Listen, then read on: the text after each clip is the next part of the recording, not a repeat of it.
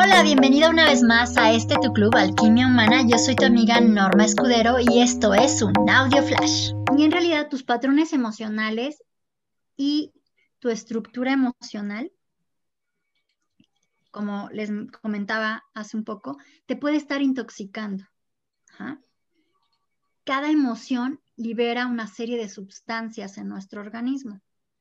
Entonces los patrones dominantes o la estructura que hoy tenemos puede estar liberando sustancias que nos intoxiquen y nos generen malestar.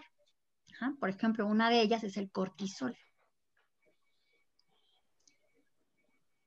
¿Y cómo deshacernos de esto? ¿Cómo cambiar esto? Pues hay una serie de puntos y de lugares en nuestro cuerpo que activan tanto el sistema linfático que ayuda a depurar, como estimulan también la liberación de toda la información que se quedó em, como guardada en nuestro sistema nervioso.